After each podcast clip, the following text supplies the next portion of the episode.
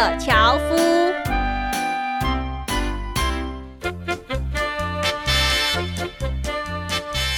有一只正在找东西吃、搜寻猎物的狐狸，结果呢，自己不小心哦，被猎人发现喽。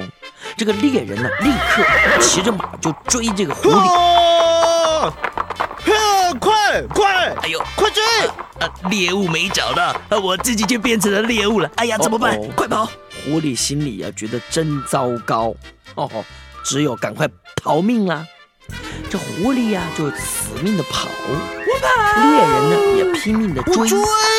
狐狸呀、死命的跑，我在跑。猎人再我再给你死命地用力的追！跑了好久，追了好久，这个肚子啊空空的狐狸呀，慢慢慢慢就越来越疲倦，越来越累了。这个猎人呢，快要追到他喽。哎呀，完了完了，猎人快追到我了！哎哎，怎么办？怎么办？狐狸知道，再这样下去自己一定完蛋。他拼命跑，一边跑啊，脑筋也拼命的转，希望能够想出什么办法能够逃过这一个结束啊。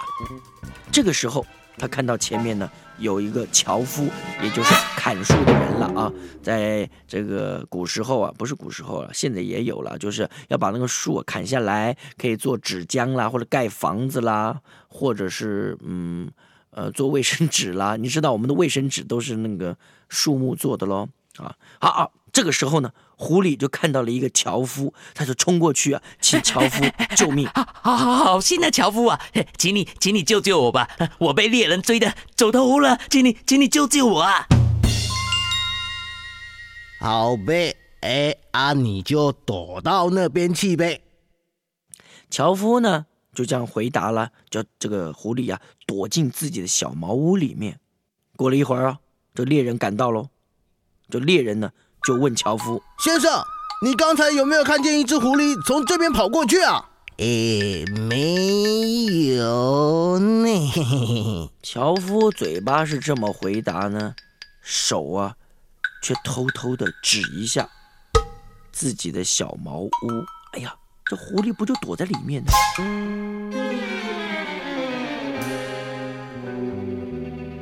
可是呢，这猎人并没有注意到樵夫的手势哦。他听了樵夫的回答，哦，以为樵夫真的没有看到狐狸，所以很快就说哎，谢谢啊。走，呵。继续骑着马去追狐狸了。猎人一走远呢，狐狸就从小茅屋里钻出来，一个谢字都没说，转头就走。哎，这时候樵夫呢有点生气，诶，就把这个狐狸叫住啊，哎问他哦，我救了你的命，你连一句感谢的话都没有说，就这样要走了啊？你们老师是从来没有教过你们“礼貌”两个字怎么写哟？狐狸转过来，慢慢的说嘿嘿嘿嘿，乔布先生，如果您说的话跟您做的事情都是一样的话，那我一定会鞠个躬，向您致上我最深的谢意啊！嘿嘿嘿嘿。：“这就叫做表里不一致啊！”樵夫嘴巴说要帮助狐狸，可是呢，却偷偷的呃打暗号告诉猎人，狐狸躲在自己家里。哎，这表里不一的人呢，是无法得到别人真正的尊重的哦。